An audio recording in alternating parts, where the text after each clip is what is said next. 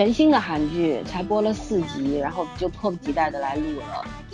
迫不及待的原因是因为他是池昌旭演的，啊，太老实了，对吧？嗯。然后昨天我我们五二零嘛，我们一群老闺蜜一块玩儿，然后我一个我叫她姐姐的一个朋友，然后她就他说我三三四天上一次微博嘛。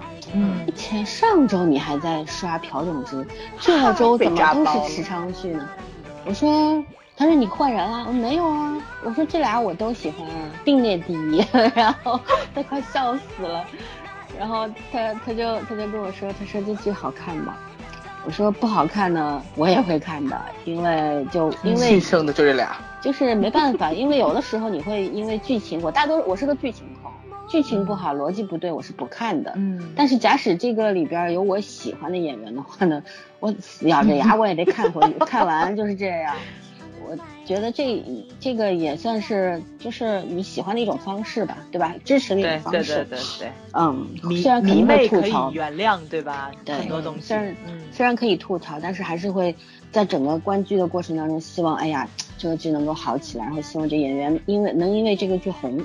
对，火起来，对吧？嗯，这就是已经火了，已经火了。对对对，一一咱们池昌旭已经是一线的了，对，无这个无可厚非啊。这这个不用看，我在 B 站上随便溜一眼，我已经受不了了。快，妹子们，你们简直是太彪悍了，才四级啊，你们竟然剪出来这么多东西。哦，哎，他黑的时候，其实我觉得他人没有红，但是他那个。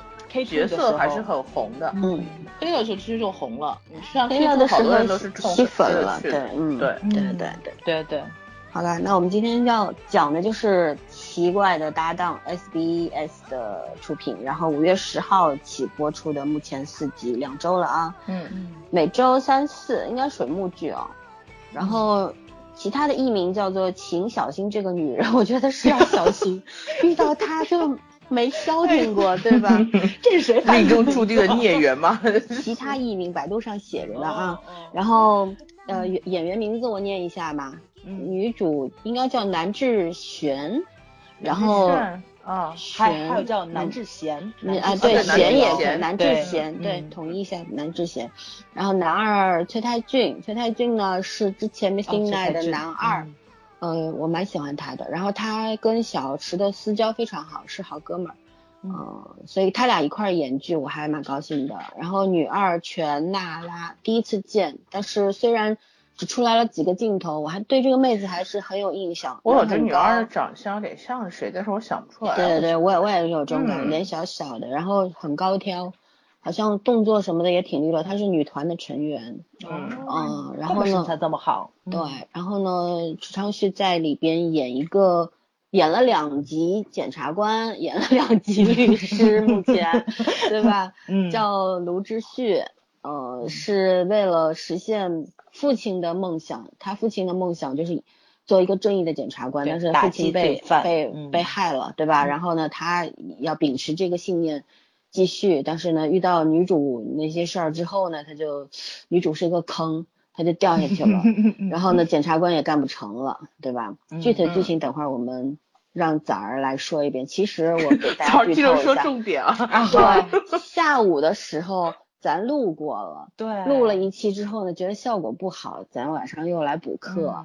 下午的时候，早上已经讲过剧情了，讲的我昏昏欲睡，所以我希望晚上他能够讲的非常精彩。哎，你要拿出讲相声那个，我知道，我今天晚上讲花痴版的，我绝对不不不就 嗯不在剧情上去着重笔墨，对对对，不搭，你知道吗？对，你得你得亢奋啊。嗯，好吧，那反正就简短的介绍一下这，因为我们我在百度上没有查到那个编导的信息啊，编剧叫全基因。但是我没有查到他写过什么，导演朴善浩也没有查到他的什么相关词条。嗯，然后呢，这个剧十六集，目前四集，还有几周？还有六周，嗯，对吧？六周也也快，也很快的结束了。对，起码比你们说那个爸爸好好好奇怪快得多。爸爸好奇怪，很好看，大家可以可以看看。还有二十多集呢。哦，对啊，还有二十多集，对，但进度还是挺快的。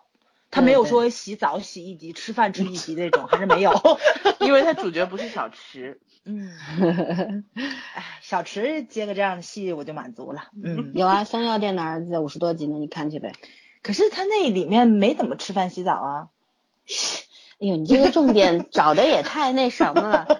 我我你我还刚听明白，原来重点是这个，我还以为你才刚重点想吃是吗？这是原谅我吃饱了之后脑子比较迟钝啊。对，太幼稚。好了，嗯，那么我们现在开始，请早儿同学讲一下剧情啊，那个请确保精彩啊，请请找亮点。OK，第一集男女主相遇了，然后结束呢就结束在两个人到底睡没睡上加引号哦，然后第二集女主被诬陷了。然后结束在庭审两个人这个针锋相对上，第三集，然后他就把女主放出来了，然后自己也脱了这个法官服，再也不去做法官了。然后女主做了两年的跟踪狂，一直在跟踪他，暗恋他。第四集两个人重逢了，嗯，就是这么多乱七八糟的事儿，莫名其妙又睡到一块儿了，还是加引号的睡哦，到底睡没睡？哎呀，大家去关注一下吧，好吧，就这样子。结束了，你讲的是什么剧情吧？他讲的就是睡没睡？好吧，好吧，我也想你你让我我接不下去了，你知道吗？好吧，那那我说一下，就是既然你不愿意讲，那那我提炼一些重点的东西吧。反正这个跟主主主剧情没有什么相关的东西，你都讲到了啊。然后对，因为我讲主剧情的时候。实在是太干巴巴了，很没劲嘛。那我说一下，就是前面也介绍过，呃，卢简他是秉持着父亲的信念在做一个正义的检察官，然后呢，他不愿意同流合污，因为现在我们也知道韩剧当中有很多基本上公检法都是王八蛋，对吧？就是在那个赵寅成的之前那部电影里边也表现的很淋漓尽致了，就是检检察官群体基本上就是百分之。五的人都是那种溜须拍马的，然后抱成一团的，然后利用权力来碾压公众的这种夺取财富的人，还有百分之九十五呢是兢兢业业工作的人。然后呢，他在这个百分之九十五里边也算是比较特别的，因为他不拉帮结派。对，他在这个检察系统里边，对他唯一的朋友就是那个呃搜查官，他其实就是跟他搭档嘛，对吧？对。呃，然后就是他是这样一个工作环境，然后。呃，女主和他相遇呢，是因为女主在地铁上被摸臀狂摸了一下屁股，然后呢，把就冤枉了这个池昌旭、卢志旭了啊。嗯。然后两个人同一天，因为女主这天是要去抓奸的，她收到了一条短信，就是说你的男朋友在。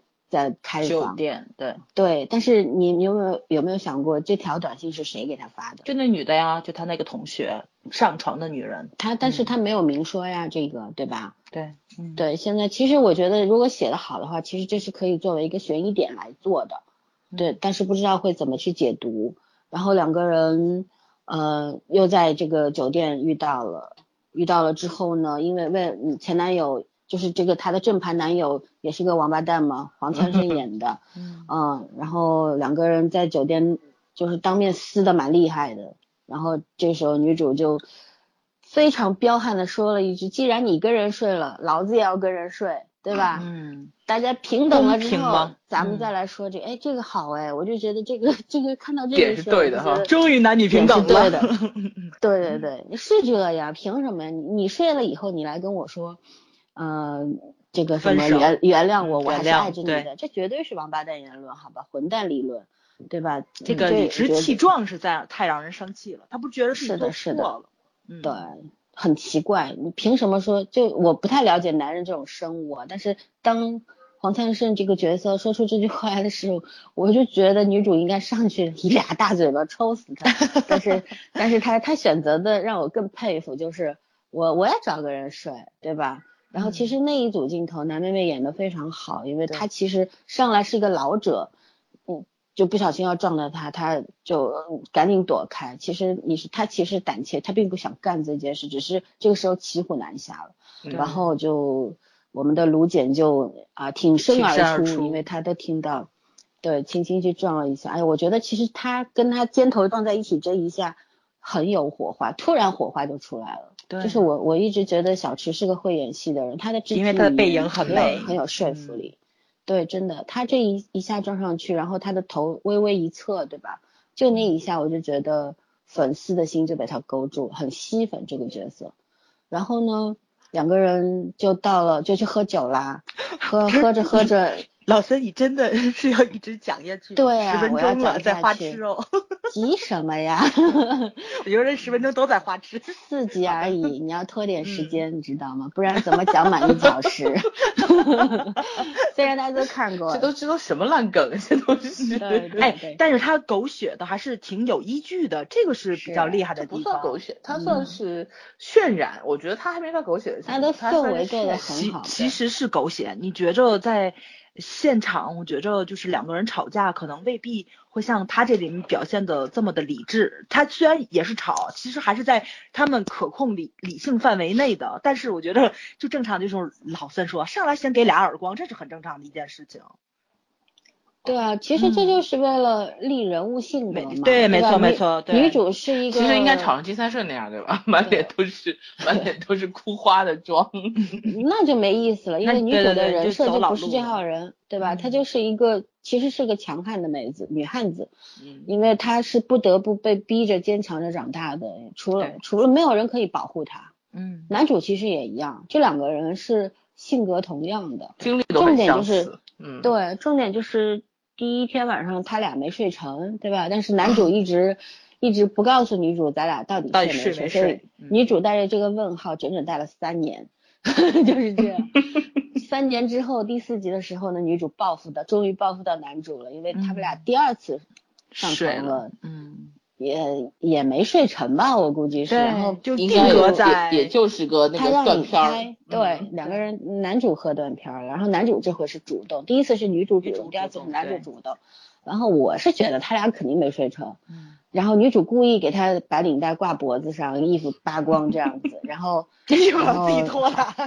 对，然后男男主就傻掉了，醒过来的时候，他开始他来倒问女主说咱俩睡没睡？哎，我觉得这个。呼应特别有意思，就是我真的是，我不管是从故事里还是在故事外，我都是喜欢这种强悍型的人格，就是要有有针对性，就是两个人，就是男女关系在一对一段感情里边，在在这种地方体现一种平等，我觉得很有意思。不不讲道理，不是在道理上扯平等，而是在这种人格上扯平。对对立的，然后在性格上扯平，我觉得好玩儿。就是在韩剧里面，其实这种这样的人设还蛮少的。你这种人就是看见到不嫌事儿大的。尤其是我觉得，其实导演从他们这个睡与没睡的问题上，其实是暗示了男女主的他们的性观念是完全一致的，对吧？他们纠结的不是在于我睡没睡，而是在那个状态下我该不该跟你睡。就就这个还是怎么说呢？就是一个嗯健康引导大家性观念的一个镜头，挺好的。就是纠结的点不矫情，对吧？睡也好，没睡也好，睡已经是接，就是睡不睡不是一个我们不追究它的过程，对，也不需要去回忆，因为大家都喝断片，鬼知道是怎么回事，但是只是想知道一下。老子到底有没有被你睡，或者老子有没有睡到你，就是这样。嗯，呃，睡到了，假设是的话，那再想后一步，就是这样。我觉得成年人，尤其是到了现在这个社会，是成年人应该是这个样子。对，保护别人也保护自己嘛。对，这也是韩剧这两年的进进步吧，不再避讳谈这个问题了。韩剧以前就是亲吻就是嘴嘴唇贴一贴，哎，man to man 还是嘴唇贴一贴啊，还没有进步。第十集又亲了一下。还是这个样子，我觉得曼通曼里拥拥抱中间都隔着个人，我的天呐。对，反正没有 CP 感嘛。对，然后这个剧里边，我就觉得这两个男女主池昌旭和南智贤的那个 CP 感真的是啪啪的，爆棚，火花四溅，就这样子。然后，嗯，我我是很喜欢这两个人设。其实这里剧里边的人设，除了地检长，其他我都喜欢，都非常喜欢。每一个人都是都是我。符合我的审美的，是这样。反正剧情嘛，我们其实今天并不想剧透，反正就是想拖延点时间。好吧，反正不，嗯，要要老实，要真实啊。就是反正这个剧我是觉得好看的，但是它会不会是一个好剧呢？不知道。这个要盖棺定论，剧中才能知道，对吧？嗯，其实我我在看 B 站之前，咱咱下午聊的时候啊，嗯，我还觉得这个剧可能说太零散，或者说是信息碎片化太严重。嗯，但是我今天看完 B 站的那个这帮妹子们的剪辑之后，我发现这个导演其实他真的是这个把片子当成素材库去走的。嗯，怎么剪怎么有，咱们都知道没有剪不成的 CP，对不对？你怎么剪都有，但他真的是。任何违和感都没有，然后给的单镜头的角度，你可以随便拿过来就直接当素材用，所以我觉着就是呃提供给了很多这种剪辑手灵感，哇塞，我觉得质量超高，尤其是镜头感真的很美。咱先不说男妹子怎么样，真是把小吃拍的，哇塞，溜光水滑的简直是，打包就直接滑，好吧，嗯，打包能直接卖了，你知道吗？太帅了，简直是。你知道你这种。想法，老孙心情会很复杂。本来两个儿子被同一个女人睡了，心情已经解释不了了，你还在那给他甩链接。嗯，对对对，还要把我儿子给卖了，什么意思？哎，我这只是给你甩了一个小囧囧的，对不对？他他要是我儿子，你就是他干妈，你怎么能把 俺儿子给卖了？阿姨，他在担心你，只要只要你跟儿子有市场，他才不管是卖给谁。我去，这真的真的好帅啊，简直是，哎呀，我又花痴了。是。是很帅，嗯，所以说我我你绝对不是亲妈粉，你就是个肉体粉，对呀，对吧？嗯，而是个颜控粉，你想你一丢那个表情包，他就开始抓狂。对啊，我丢一个小黑图，他就受不了了，哎，赶紧给我撤了撤了，我不能看这个，太过了。对，我明天给你丢一百个在里边，轰炸你。我天天生活在这种水深火热之下，我还成长的这么健康，审美观这么的正派，容易吗，同志们？哎，下午的时候你说你很渣，你现在说你很健康。对啊，你觉得你很正派，就是不能说是啊，婚恋观上不太不太正常。好了，审美观很正常。这个话题既然既然到这儿了，咱们就就聊一下。其实这两个人呢，都是我觉得一般都有 CP 嘛，什么。上流社会有路灯 CP 啊，什么什么，我觉得他俩是绿帽 CP，对吧？啊，对对。哎呀，你怎么知道的？都给戴了绿帽了嘛，对吧？一人一个，很公平。重点真对啊。对，然后呢，两个人其实是可以特别可以感同身受，尤其是卢辩对于这个女主，他是非常能够感同身受的，对，因为他是先受伤的那个人，嗯，所有的，所以他才会拔刀相助嘛，对对对。其实被被真心爱的那个人背叛，然后又是跟朋友，其实两个人差不多嘛，差不多，对，女生跟他们跟那个女主也是同学，也是一一天天在一个教室里，其实都是熟的关系。所以在这种其实大家处的境地真的很相似，所以说男主对女主当时在酒店里的这个出手相助，我觉得情理之中，嗯嗯。反正就是孽缘，对吧？确实是孽缘。对，搭上了就就所以说，别其他艺名你还记得吗？刚刚我说的，小心这个女人，确实要小心。对，搭上了人生啊。对，我们在过程当中也看到了嘛，他们两个小时候肯估计是认识的，因为他看的那个女主的照片说好面熟，哪儿见过？嗯，反正啊，前生今世吧。嗯，我们就来聊聊这个绿帽关系吧。我觉得，呃，你们怎么看待？就是这个其实早儿特别有发言权，就是 你们怎么怎么？这句话容易让人误会，好吗？对，因为是什么？就是说，假设当时给他给男主戴绿帽的是男二，对吧？因为我们看到后脑勺，猜测应该是猜测嘛，嗯，就是不知道事实怎么样，咱就猜测，以猜测为依据，然后来说。这个问题提前来聊，就是说，嗯，呃，他们他们三个人的关系，现在女二又回来找他了，嗯，他们三个人的关系，你觉得应该如何相处呢？然后男主对男二之间的这个关系，你会不会觉得很奇怪呢？然后再来说一说，就是当时女二会劈腿，你有什么看法？因为女二是个很洒脱的人，后面她这样子说，很很坦白的说，跟女三说，因为我劈腿啦。我现在我不承认的话，我就不能回去找他了，对吧？对，我觉得他的性格我也很喜欢，嗯，所以说呢，我们就综合的来聊一聊由劈腿开始的这这个三角情缘，好吧？嗯嗯，请请那个早儿同学先说，先劈，对对对，因为因为他的观点估计会让大家 大吃一惊，对吧？对对，嗯，可能跟以往大家印象当中的早儿有点不一样。嗯嗯，你要毕竟我的爱情不能改哦，不能改哦，我绝对不改，我绝对不改，对对对。嗯，但是我可能会稍微解释一下，对，因为今天下午可能我说的会稍微偏激一点，但是我今天就咱录完之后我去想这个问题，我今天下午一直在想这个。受教育了是吧？呃，对对对。没有想来想去还是这样子。先呃，对我不会变，这是肯定。对，我也觉得。对，嗯。但是怎么说呢？就是。其实从去年开始，咱们去聊什么机场路，当时跟对应的那个谁，就是表纳利他那部片叫什么来着？咱们去聊的时候就觉着韩剧现在它叫什么啊？对对对，嫉妒的化身，嫉妒的化身。对，韩国现在已经不忌讳去聊性这个话题了，因为爱与性这是一个永恒的话题嘛，对不对？嗯。咱们以前看的韩剧几乎都是跟爱沾边的，然后呃性观念啊，然后你这个就是。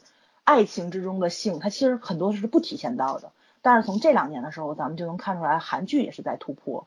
它可能跨跨过了那条线之后，就是有的时候会稍微偏激一点，像《机场路》，它会去美化出轨；然后像《嫉妒的化身》的时候，那个就是呃冲突性跟这个偏激性、话题性都是挺戳大家这个怎么说呢？就是非常不好的这个观感上的这个体现。还有就是咱们去聊上流社会的时候，也有一方面这种阶级冲突啊，然后相爱在一起，然后 这些人生经历乱七八糟的事情。但是我觉得他这部片子其实讲了还是一个，嗯，怎么说呢？用幽默的方式去化解了，而且是带到了一个咱们可能这个年代的人都要去面临的一个问题，就是朋友的圈子是差不多的。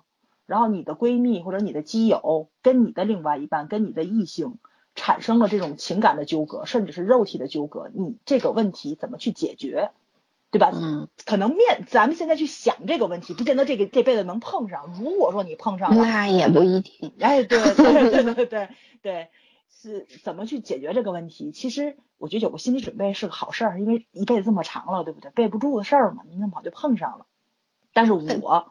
我是一个不能说宽容吧，就是，哎呀，我比较认可这个男人给女人扎的那一面，就是，呃，你是相信情之所至，有些事情是会做到的，会会不是不是主动或者被动吗？不是情，可能更多的是欲望，对，当下的人性的欲望，就正常的人性，你是认可对方，就是这么说，我我我我也不是要美化这个性啊，我就说叫木心。木心写的诗嘛，不就是说，就是说认真勾引，认真出轨，不不知道不知道，认真失身，对，就是说他不是说去美化你这个道德方面的瑕疵，他就是想告诉你，你要去正视人性这个方面，你要正视自己的欲望，不要有羞耻感，我觉得这个是很这个是很重要的一件事情。这部片子好就好在它体现到这个方面了，女二她能够正大光明，然后说出来这个话，就是她。已经过了羞耻感的那个阶段了，他知道自己在那个年纪，在那个当下、那个环境下，他做错了事情，那么我就要挽回。我现在知道我爱谁了，我就要去挽回，我要承担自己做错的这个事情，但是我不要有羞耻感，因为这是正常的一个人在那个环境之下做的一个选择，不管对错，但是这个是合乎他自己的这个欲望的，对吧？他面对诱惑，他没有经受住考验，这个是很正常的一件事情。但是之后你怎么样去弥补自己的过错，这是最重要的。不是说懊悔呀、推卸责任啊这些个负面的，或者说是能够把你们的关系去摧毁的一些错误的示范是不要去做的。所以我们现在去思考这个问题，就会就就是说做好了一个准备。如果我们面对这样的事情，面对这个诱惑，我能不能抵抗了？如果我抵抗不了的话，我怎么样去消除最把这个伤害降到最低值？这是很重要的一件事情。嗯，所以呢，我目前还是挺喜欢女二这个性格的，我也挺喜欢男二这个性格的。其实两个人，不管是逃开这个难堪的境地，跑到国外去休学了，还是说留在这里，然后天天对男对那个卢简死缠烂打，求得原谅，都是他们面对自己错误去做出的一个挽救。我觉得这个编剧在这方面。做出了一个非常好的示范。我觉得以比较正面的，从现在的这个社会价值观来说呢，普遍价值观来说呢，我觉得编剧还是符合潮流的，就是大家都在开始思考这些问题的时候呢，他写了这么一个故事，然后也不避讳，没有什么遮羞布，大家就摊开来聊，嗯，呃，这个角度是不错的，也算是一种革新嘛，对吧？对对对。而且他没有着重笔墨去把这个事情无限的放大，肮脏感也没有，没有在这上面纠缠。没错没错，伤害感其实咱们能看到男主的状态，卢简的这个状态，包括他为什么会对女主挺身而出，就是那个伤害，那个心理创伤，应该是挺巨大的。时隔这么长的时间，女主那个女二号走了，得有几年了吧？就这么长的时间，她不原谅自己的朋友，然后她自己又走不出来那一段关系。当年的那个伤痕还是在的，可能说愈合了，别人看不到，但是他但是他自己知道伤口是在哪里的，所以这个状态他表现的也非常好，然后又跟所有的故事串联在一起了，前因后果，所有人物关系的一个纠缠，嗯，怎么说呢？就是他用了一个挺狗血的方式，但是用很清新的表达出来了，狗血的很清新。对对对对对，这个形容也很清新。对，嗯嗯，对啊，好吧，前人怎么看呢？其实从早上刚刚长篇大论里边，我压根儿没听出来下午他说的那个意思。圈你有没有觉得？我我听我听出来，他他在极力的用一种更婉转的方式去论证他下午的那个观点，就是然后又跑偏了。但是你得把观点先亮出来。哦，好吧，我的观点就是，我觉着女二号这样子，我完全可以理解她。就是 在你在一段怎么说呢，就一段非常稳定的关系里面，你也很深爱这个人的时候，面对其他的诱惑或者说肉体上的冲动，然后偶然犯了，不是说偶然吧，就是说你犯下了这个错误的话，我觉得我能够认可，我觉得这是任何一个人都能做到的，都能做到，都能做到，不是都有可能会发生，对，都有可能会做到的，对对对对，但是我非常不喜欢男人用这个去找借口。觉得所有男人都会办的事情吗？或者是怎么样？但是也有人现在女人也对女人也会有对，但是这个事情就是说，面对诱惑的时候，有一些人的意志力是很是很强的，但是有一些人意志力是很薄弱的，就只能说你是薄弱的那一方，你不能说所有人都是你这样的，这是很不公平的。哎，其实他这种身上有点洁癖还是挺好。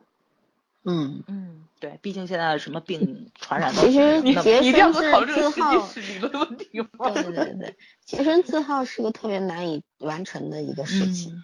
嗯，自律性对人的自律性要求相当的高。我是觉得我我是这样感觉的，其实这个东西吧，怎么说呢？就是编剧这样写，是因为他可能更接近于现实生活中大家会经历的这些东西。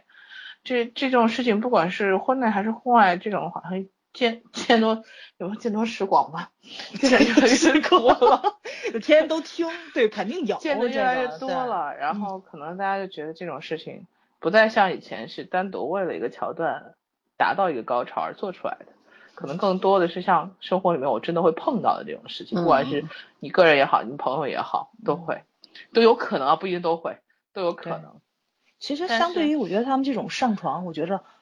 玩暧昧是更让我受不了的，一个意思啊。其实我跟你讲，每个人的，就你现在只是站在一个相对客观的角度，你还可以很正常去评判。那我到底是能接受精神出轨的，还是能接受肉体出轨？其实搁到你身上，你哪个都接受不了。我跟你说实话，这是肯定的，任任何人都无法接受。就是像我们讨论那个问题，你现在就所谓理智能接受，不过就是这个事情没发生在你身上而已。就是这样，嗯，但是你要做好准备，我觉得这个是要做准备的，不是要 做好准备，就是说，如果你真的很倒霉碰到了，嗯，就你没有，你怎么处理它，处理的会更好对，不会像以前什么为了你要死要活的，对吧？对对对。然后也不会把这种错误一口气的只怪只怪罪在那个所谓狐狸狐狸精啊什么勾引人的这个，至少保持客观的去尊严跟体面嘛，对吧？你起码保证你自己还可以，就是说。理智上是正常的，对。至于你要不要报复他，怎么修理他，这是你自己的事儿。但是你理智上还不能是为了这个事情去毁掉自己的生活。但是放到这个里面，我觉得就是这个其实是这个女的，就是所谓这这里应该是女二吧？女二，她其实是我觉得这个意义上就是一个是给男主的这个经历和个性上，就是做一个怎么说呢？做一个侧面性描写吧。就他为什么是一个这样性格的人？然后，因为因为友情和爱情其实都被背叛过，然后从小又经历过那样的童年嘛，是一个感情上很不会表达的一个人。然后另外一方面就是靓女主、靓女二的性格，呃，就是就像你们俩都说你很喜欢那种很简单干脆的人，其实我觉得女二离开这个国家，女二也跟那个女三说的很明白了，不是说想去哪儿，而是因为觉得做错了事情，我要去那儿躲起来。对，其实我觉得这件事情上，对这件事情上来说，他更难面对的可能是他自己，所以就是。就是就是一个给自己一个缓冲期，嗯，对，啊，然后也许也只是想要找一个能够放下的理由吧，对，并不一定是要怎么。对，其实他有一点点像吴海英里面的女一，你不觉得吗？嗯，他有点像吴海英里面的，不是不是他个性像，而是这个这个梗处理事情的方式，对，有可能会像吴吴海英里面的那个女一，就是女二的那个角色。就他可能转了一圈，他还是觉得我对这个人是有爱情的，但是只不过当初有点什么各种各样的错误原因造成我们俩分开，唉，但是反正我希望我希望这个女 女二是这种性格的路走下来，不要在后面变成什么阴谋诡计的，真的就没劲了。说应该是不会，嗯，应该是没进，因为他是个很现就前面演示出来他是个很帅气的人，对，嗯，两因为最起码是个很坦率的人。对，女主女二相见的方式也很有意思。对吧？就就就俩女打星嘛，对吧？就 是小池不打了，他俩喜欢这种的，对，谁 喜欢这种？小池啊，就那种刘简，对吧？就喜欢彪悍的女人。对他喜欢的其实是同一挂的，同一款的。对，就是刚针对性格也像。嗯，刚刚那个问题，我也想说一下我的看法，就是以剧中来说呢，呃，我为什么会喜欢这种处理事情比较利索的人，干脆，因为我觉得。就自己而言，其实是不会让自己过于的纠结，因为你纠缠于一件事情里边，你就无法自拔嘛。那你的路还是要走下去，生活永远在往前走，你不可能为你停下来，时间无法停止，那你怎么办？如何自处呢？其实如何自处和与人相处来比的话，如何自处是更难的。我觉得刚刚圈其实已经说到了，就是他出去是无法自处。回来是需要一个自处的方式，可能他他现在还不明白要怎么放下，他觉得就是我找回我的爱情，大概我就可以宽恕我自己了。但是呢，在过程当中，他肯定会，因为他现在第四集节奏很快，三个人见面了，对吧？然后他也会知道，其实很多事情时过境迁，中中间可能会再洒脱的人也会挣扎一下，也会纠缠一下，但是像他这样性格的人，应该会放下的非常快。然后像以女主来说，她当时在酒店里边为什么会转身走，说我也找个男人睡去，是为什么？就是她也没有让大家弄得特别难看。其实，在酒店里面，他过去的他他们两个，他跟男二不是男二，那个谁黄灿盛那个角色坐在一块儿的时候，他也是心平气和的跟你讲，就我收到了一个简讯，然后我过来看看，没想到你就被我逮个正着，嗯，对吧？然后反正咱俩完蛋了。就这样，就是也很平和，虽然很气，但是他是知道怎么样去让自己平和的处理事情，得到一个好的结果的一个人。然后呢，要不是这个这个这个人这个前男友过于的猖狂，估计后面所有的事情也都不会发生了。没错，对吧？就是他其实就是遇到了一个真实的渣男，一个条件非常好，然后视女人为玩物的一个人。你跟别人女别的女人刚从房间下来，然后你跟我讲我还爱你，我跟他没有感情的，就爱跟性分得很清楚。对，然后爱什么呢？你跟我，然后我我要跟别的男人睡了，你立马觉得我侮辱了你，然后我要跟我又跟那个跟我这个劈腿的人一块谈恋爱了，这算什么爱呀？但他心里是不懂爱的，就是这种人，对不对？所以说女主能够跟他如此干脆的分开，我是觉得呃这样的性格。是一个成熟的、健康的一种心态，一种很好的性格。所以说，就是这样的人为什么会让你觉得强大，就是因为他们在成长的过程当中经历了很多很多，嗯，可能对，可可能你无法想象的那种伤痛。其实两个人都没有，呃，这个都没有爸爸，等于说是都是单亲的妈妈带大的，对吧？对。然后都经历过相同的东西。其实真正的创伤并不是在事情发生时，我们现在还不知道女主的爸爸到底是怎么没有的，但是男主的爸爸是当着男主的面被烧死的，对对吧？就是说他可他放为什么会造塑造成这种性格，就是因为那那那一场火灾，他爸爸在他面前痛苦的死去，然后之后这么多年二十多年，他所承受的这种在回忆里面的伤痛，那个是抹杀不掉的、抹不去的东西。对，那个才是真正对他造成伤害的那种东西，那个力量。嗯，所以说他会他会人很奇怪，就是说你一面在消化这个东西，嗯，但是你一面又从中得到力量，但是呢又一又一面就是你受困于它。就是人永远是在，就像作茧自缚，但是你又想冲出这个茧，飞出去，一飞冲天。就是人一直在这种矛盾挣扎的状况下，慢慢慢慢的成长。所以说，所以说男主他有信念，但是他跟别人交往有交往上面的困难困扰，他不太擅长。然后呢，但是他很很有正义感，很有义气，甚至为了女主不再受到。不公平的这个对待，不要去做几十年的冤狱，毁掉自己检察官的这个工作，对吧？这个真的是一条没有没有退路的一条路。他他根本就不想去当律师，他来当了律师之后，好像对他来说也没有什么意思。整天丧了两年，对吧？天天低着个头，头发都不梳起来了。他这不能说丧了两年，我觉得他那两年也羞辱了不少人呢。他也是，对吧？但他整体的他是低气压状态，他其实整个人的状态就是丧，很就丧这个字我很不喜欢，但是好像描写的很精准，就是他突然失去了人生当中。很重要的一样东西，对他的那个信信念和理想没有了，没有机会，再也没有机会实现了。然后他也没有办法从，因为检察官是可以可以，因为辩律师是要为你的当事人辩护，无论他是好还是不好，检察官就是代表正义角色，他无法转换，所以说他在后面用他的嘴炮得罪了很多人，对吧？对，这个这个连他的老板都要受不了了，就是这样。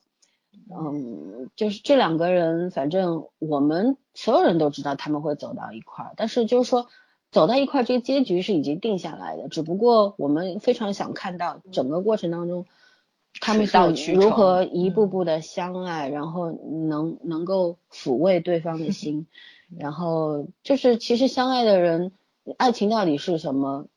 对于这种受过伤的人来说，不就是可以互相安慰吗？嗯，对吗？然后任何的这激情啊什么都是盖不过你内心，他曾经这个人就是填补了你内心的那一块空缺，他的到来，你的心完整了，没有空缺了，没有缝隙了，就是被他填满了。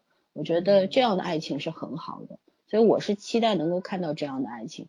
所以我是觉得，呃，这个编剧。按照他前四集的写写的这个手法来看，我觉得女二也不会纠缠，包括女三，她当时男友被杀了，对吧？然后她也没有怎么样，说实话，我就是说出于愤怒，然后对女主的对女主又又恨又怕吧，因为他们的心里边，学法律的人一般看到有两把证据的时候，大概心里都知道，都知道，对对，就中间肯定是有人做了手脚，但是呢。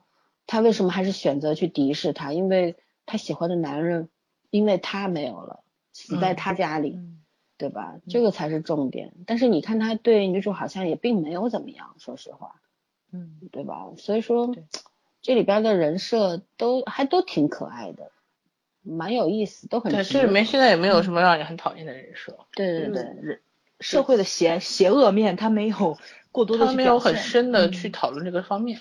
对对对，他想讨论的应该也不是这个，我觉得，他还是倾向于讨论正面阳光一点。没错没错，嗯，就是他其实这个故事的背景挺阴暗的，又是这个就是连环杀人，虽然那个那个杀人犯，对我们也不觉得他是变态杀手，我们只是觉得他是一个服于某种势力的一个杀手，然后他他有一份。正阳光正面的工作，就是在阳光底下的工作，跟隧道里边的法医那个教授一样，嗯，对吧？都是为了为了光明分工作，但是呢，实际上是有一颗黑暗的心。所以说这两个人设倒是挺挺逗的，我觉得。然后反正我觉得最后的走向基本上还是，如果这个编剧控制的好的话，我希望他不要走到政治那一面去，就是只要停留在这个。检察官的这个范围内就 OK 了，检察官和律师的斗争就可以了。嗯，我也不希望看到谁战胜谁，因为我觉得没有什么谁战战胜谁，比方谁战胜谁，你你想，律师是没有权利的，检察官是有无上权利的人，你怎么斗？没有办法去战胜检察官这样的这些腐败黑暗的现实的。所以说不要，就是说大家，我想看到就是你永远在战斗，永远不放弃就可以了，然后偶尔给人家吃点小鳖就可以了，嗯，对吧？嗯，不想看到这种到最后来个伪光正的转折，我疯掉了。这这也难说。现在韩国需要这种正能量的东西，因为它是三大台。最近好了，人家新总统都选好了，没事了，好了，可以回归正轨了，真的呀，风波已经过去了，对吧？嗯，那那我们聊聊这个吧，就你们觉得这剧情里边有什么关键的点想要聊的吗？啊，剧情有什么关键的点？关键点，我觉得就是就是看到后面怎么能把这个。他现在这些零零碎碎的点穿起来又不太落俗套，嗯，因为现在大概剧情是可以猜出来的，就是填梗填的还是挺顺的，但是对。后面就怎么圆，怎么圆的比较有新意，因为前面觉得这编剧脑洞真的挺大的，嗯。嗯，然后又不会让你觉得特别特别琐碎，还是有有它的逻辑在，就看后面怎么整合了，嗯。对，因为今年高手太多了，我是觉得，对。梗就那么多，所有的情节其实都有前人写过，对吧？所有的人设都有，都曾经存在过。嗯，只不过你把它如何组合，就像文字一样，咱们大家比方说都认识五千个字，但是为什么有的人五千个字写出来就是漂亮的文章，有的人五千个字写出来你看都不想看，就就是就水平高低就在这儿。我是觉得希望编剧能够维持他前四期的水平吧，嗯，能够越越来越发挥的好。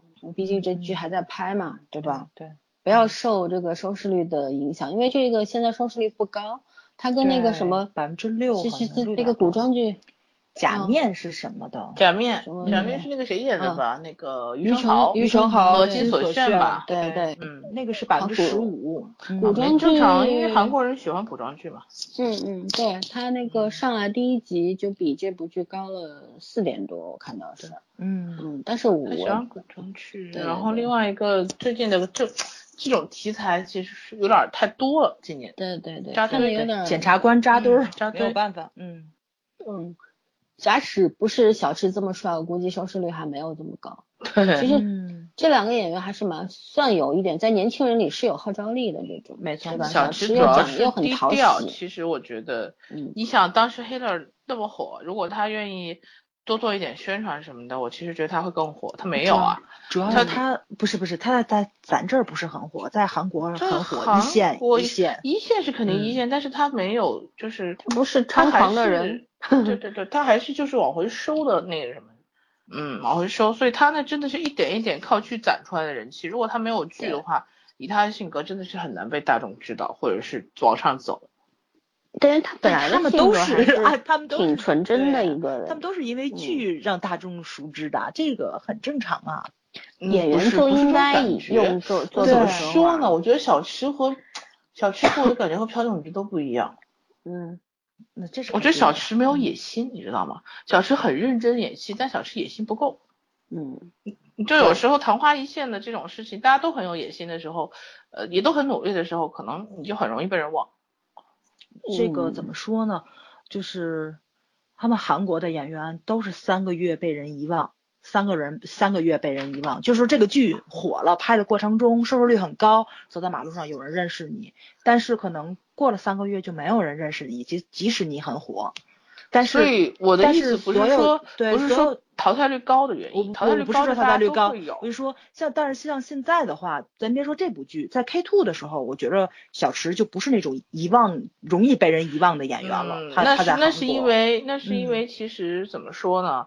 呃，我们还是对他比较关注的，就而且这段时间横比的话，你要你要这样比，就他自己肯定一直在进步，然后对自己很有要求，我也不怀疑他会是个好演员，但是我就是说他自己野心不够，他他将来一定得往上，对对对，他不是朴炯植是有野心的人，我跟你讲，你家朴炯植将来是能出来的人，小池可真不一定是，他就是一步一个脚印在走。哎，性格问题，你这样很不公平哎！你这样说，星座问题不是 不是不是不是星座问题，是啊也有星座问题，我觉得也有星座问题。小池真的是，小池是小池的功利心就在于他对角色的研究上，但是很很用心，他很用心，对。可是这种用心，说实话，很多人都会。在韩国那个圈子，很多人都很用心。我我是这么觉着，因为我觉得小池是不想放弃打星这一块，但是打星你不想放弃的话，你就要定期的去练习，所以可能他的私人时间大部分不是用在宣传或者说是跑通告这种，可能他就会去跑那个动作学校啊，类似于这种。但是你说朴正植有野心，这个我赞同。但是我觉得就像那个方面的，就是说出大量的通告，FM 是那种嗯，不是不是不是这种感觉，他不是的，不是这种感觉。他是那种拍完戏就失踪的人。他们选择的方式不一样，走的路也不一样。嗯，而且性格决定命运。池昌旭，我知道，我理解陈圈圈说的。其实池昌旭就是一个，他不太会利用自己资源优势，对对，他也不太会去为自己设想什么的，就是觉得。可能在剧本上比较有想法吧，因为他你看他这部剧也不打了，因为连着打了三部，对，还很累，嗯，真的很日，其实都为他心疼。而且我一直是小吃，我为什么今天说我我希望小吃走文戏呢？我小吃文戏是有很大的空间的，嗯，他那个外形条件和他那个演技能力绝对能撑得起来文戏，对，呃，而而而朴炯植他怎么说？就是说，呃，我觉得他现在已经可以，就在他这个年龄段，他对很多东西的理解能力已经不错了。就他随着作品的积累，他慢慢会往上走。但是他，你看他那个那个戏不多，但是我觉得他他如果可以在动作戏上有一点点年轻演员的天赋，不一定要走打星嘛，拍一两部这种角色电影耍帅他都可以。对啊，对他角色拓宽是有帮助的。嗯嗯，两个人类型不同吧，类型反正对类型我觉得小池如果过两年真的。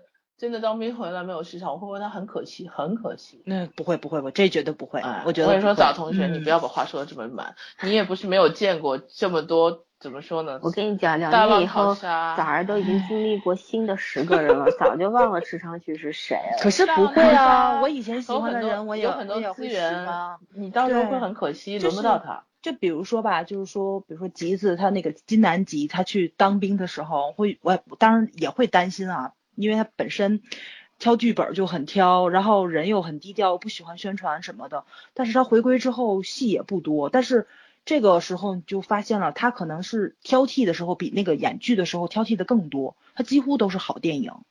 这个可能只是说咱可能看的少，或者说他的那个。中午不是中午，他的电影号召票房号召力，它不像是咱们特别关注的那种，就是说一线的这种。反正核心话题就是，呃，你在你心里他会是个好演员，在我心里也会是个好演员，但是他在主流市场能不能站得住？没错没错，他能站得住，他才会握到更多资源。我就是想，我就是想这样说。啊对对对。所以我觉得小池如果将来真的。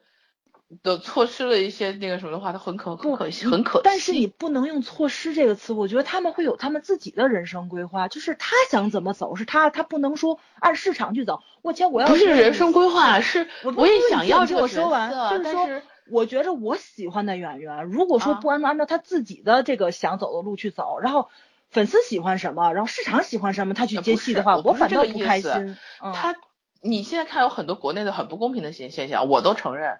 那不是因为他不想啊，那是因为他够不着呀，不是因为他能力不行，你知道吗？我觉得这个是让我最可惜的一件事情，就是他真的过了这个巅峰期，他再去找那个状态就找不回来了。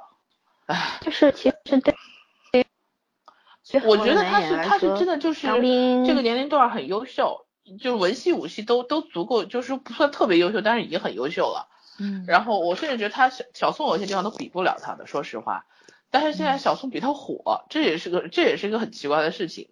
嗯，就就我的意思就是这样子，如果你达不到那个位置，或者是你回来错失了那个位置，以小池的性格，我觉得他他如果不努点力的话，他真的就很很容易会让过一些东西，你知道吗？他也许他他努他的努力和就是。观众是希望就是说这些对他真心为他好的粉丝希望的那努力可能不一样，就是说对很多人是希望在这个事业上面你能够步步攀登，不仅仅是演好戏。对，圈圈其实就是很怕他到时候会回来没有位置，对，两年以后回来会不会吃亏啊？因为两年说不好，两个月都能够淘汰一大批人，别说两年，对不对？但是呢，所以说他现在今年很努力嘛，两部。剧一部电影，就是走之前当兵之前拼了命了，这个是属于。对，而且这部剧我觉得到后期他是会打的，我觉得他他如果想会出手，主流市场他肯定还是要打，就是他优势啊，这是他的优势，对他如果他是应该是唯一这部剧里边没有他这种类型的。对，是这部剧里边，他如果放弃他武打的这一些特长，特长，然后这个戏份全部都是文戏的话，其实他这个突然的转折可能会，嗯，丢失掉、流失掉一部分的喜欢他的粉丝，因为其实该耍帅的部分没有耍。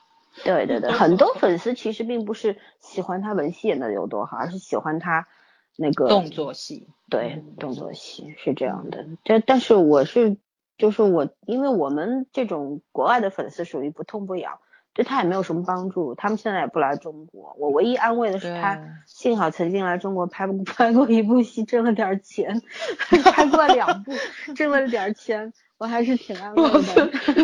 眼泪都要出来了。就是就是是这样，因为他跟囧子不一样，小九是家世好。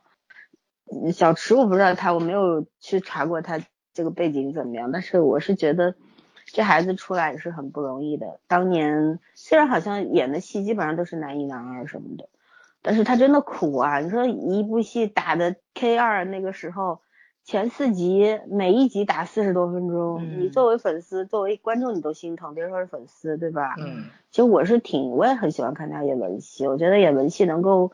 嗯，因为曾经我觉得他可能只会打文戏很弱，但是现在我觉得很一直在进步。对对，因为他的文戏，他用他的实力证明他是会演戏的，不仅仅是会打。嗯，我觉得这也是个好事情，就是说希望这部剧里边能够文武结合，然后把他的优势都发挥出来，这样子呢，在他走当兵之前呢，能够嗯，就是圈一批粉，嗯，对吧？应该没有问题。我天，打光美，嗯。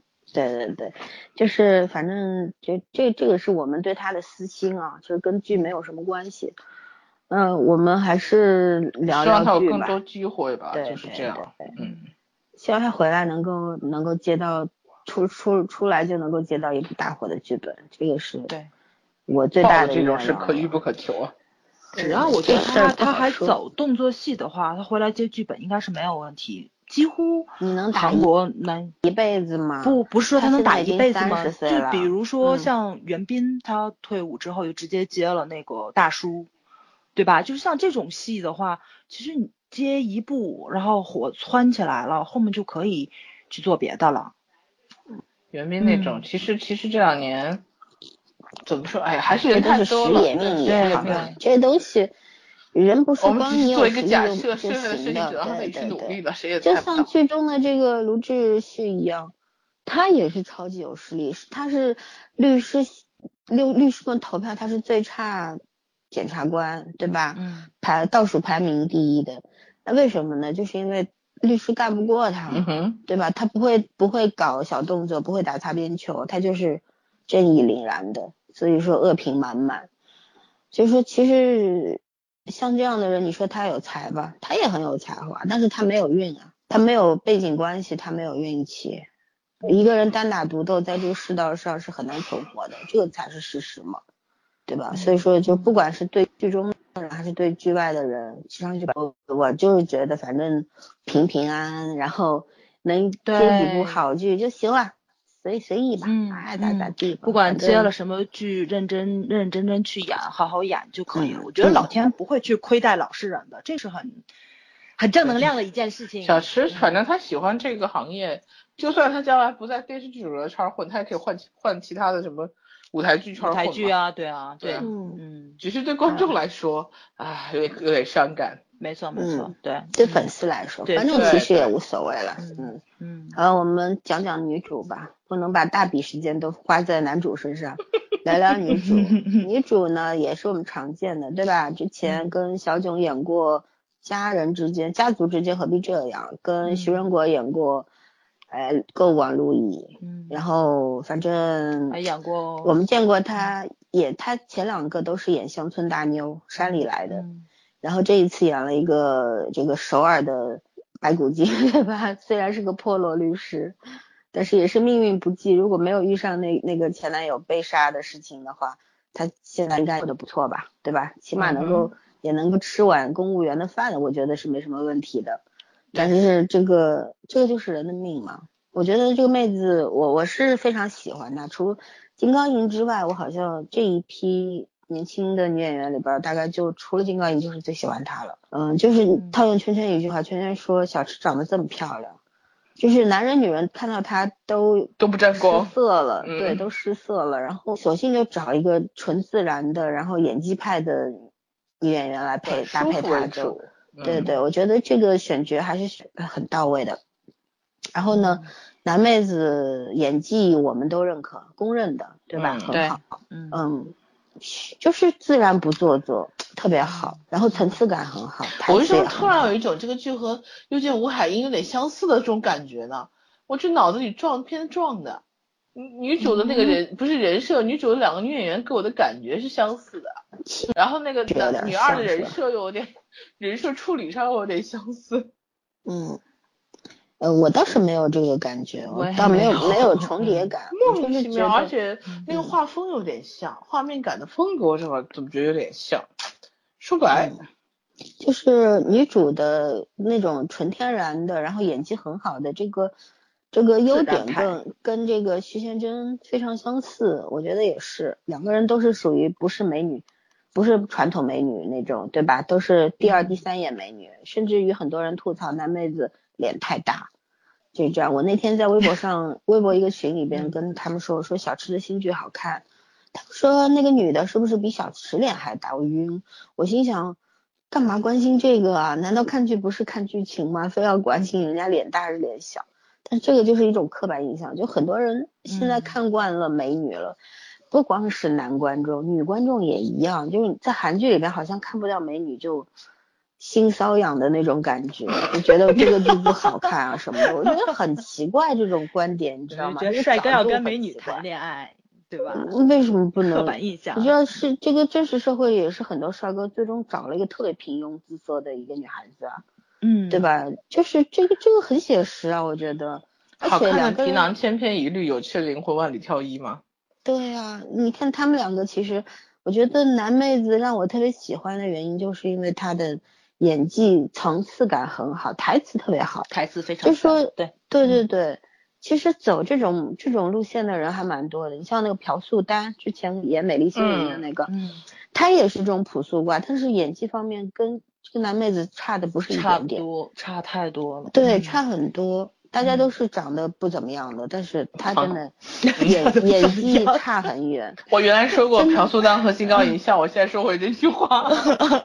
那他他可能长相方面有点类似，都是单眼皮，但是演技真的不是差一点点啊，对吧？差很多，嗯。因为男妹子是童星出道，长相方面，金高银也比他有味道。对的，金刚银是打扮得出来的，对，而且很气韵还是还是不一样的，很百变。金刚银在我心里有点像张曼玉，我觉得她以后可能年纪再大一点会有张曼玉的那种感觉，不是王古典美对吗？没有没有，我我觉得像张曼玉，她身上有那种特别多变的，就很纯真的东西。我前两天看周冬雨，我觉得周冬雨挺像金高银的。扯远没 完了，转了一个远了，可远了。好了，嗯，聊还是聊回男妹子，就是觉得这个剧里面。嗯，我对他基本上从头到尾，就是说他其实有特别多的那种表情变化、肢体变化，然后讲话会因为这个角色的人设，估计或者他对角色的理解，他演演的饰演这个角色的时候，他是有点夸张的那种演法，对吧？不是那对，对他不过问这个这个刚刚好。分寸感非常好，对，跟他自己可爱，跟他自己以往的角色去比是属于夸张派的，但是你跟其他那种夸张派的女演员去比，她是收的还是挺到位的，嗯，就是说这两个人，他跟卢志旭，就说男主女主他们两个内核，两个人的内心其实是很相似的，他的性格也很相似，但是两个人呈现出来的东西完全不一样。对，男主是特别收，他在人前人后是一样的，都是一个安静的人，安静的美男子，对吧？然后他 在自己的自己的小世界里边也挺好的，但是呢，他其实是头虽然往下看，但是他的心是看着这个全这个世界的，我觉得是看着这个世道的，就是他很多东西可能他都明白，都看在眼里，看在心里，嗯但是他不说，但他会去做。他还不说，他发酒疯时候什么都说。那也是发酒疯的时候。那也是发酒疯，不能每天。对，就是他正他正常的百分之九十九时间状态都是不言不语的，对，这样的那种感觉，嗯，对吧？你就喜欢看他情绪有波动，或者说是愤怒啊、生气啊，觉得对这种社会的不公，然后咆哮感，啊，这个时候真的很帅，对对，会觉着有这样的人在这个世界还是有希望的，安全感是吧？然后女主呢就觉得她的那个表现形式，她就是外放型，她有什么她立刻要说出来，然后绝对不会，她跟她妈妈是一样的，就是有什么东西我现世报了，我立刻就报了给你，我绝对不会隔夜的，就是这种，嗯，所以说两个人内心差不多，性格差不多，但是表现形式完全不一样，也形成了一种呃互补。又相近的一种很奇妙的一个，也很合理的一个状态。嗯，我我觉得就是说这一点，我不知道到底是人设做的好呢，还是演员理解的好。反正我估计两方面都有。对，把这个两个角色就演得很好，并不是因为我喜欢他们才夸他们的。嗯。包括像男二女二的话，我也觉得很好。就是反正你你们来聊吧，男二女二。嗯嗯。我现在聊聊男妹子吧。对，我想接着说一下，因为我觉得蓝妹子的台词语言天赋是可能这一批女演员里面最强的。从她出道的时候一直到现在，她可能演的角色相对来说就是呃外貌原因嘛，因为刚才去聊了，她确实不是传统意义上的美女，然后长得很坚毅，所以她经常会演一些假小子，或者说是他们那种啊朝鲜跟韩国问题。奔着这边过来的那种逃难的人呐，或者说是乡下的妹子呀，所以说他的方言，他的那个就是说模仿口音这个方面是很强的，而且他每一个角色其实他的语气语调，然后说话的这个怎么说呢，口头语什么的，他都是有变化的。这个角色可能相对来说是他接的最实，但穿衣打扮上，这个所有人都在说他很土，在他们那个圈子里面，他还并不是一个。怎么说穿衣上非常有心得的一个人，但是跟他以往的角色去比，真的是非常非常美貌的一个角色了。但被小池衬的也是有点一言难尽呐。嗯，我就觉着他的这个语言上应该是有带动作用在，因为小池这次怎么说呢，就是开启嘴炮模式也是相当让我觉着挺震撼的。所以两个人在一起的台词对台词那个火花。相反，反倒比他们两个人那种日常甜蜜戏更让我看着过瘾。就他们所有欢喜冤家的那个戏份，是我非常喜欢的。嗯，就是对他们俩的这种，对吧？对，相爱相杀嘛，互相没错没错。关键是所有的台词都跟他们两个人的肢体语言、他们两个人特写、表情、眼神都能对上，所以这个时候就觉着小池的文戏又上了一个高度，对吧？嗯，因为他以前大段台词非常少，但是他现在架起来，以前是能用拳头解决的，是绝不用嘴。没错，对对对对对对。但是现在就能看出来，他的嘴也是一个武器了，眼神也是一个武器了，这个是。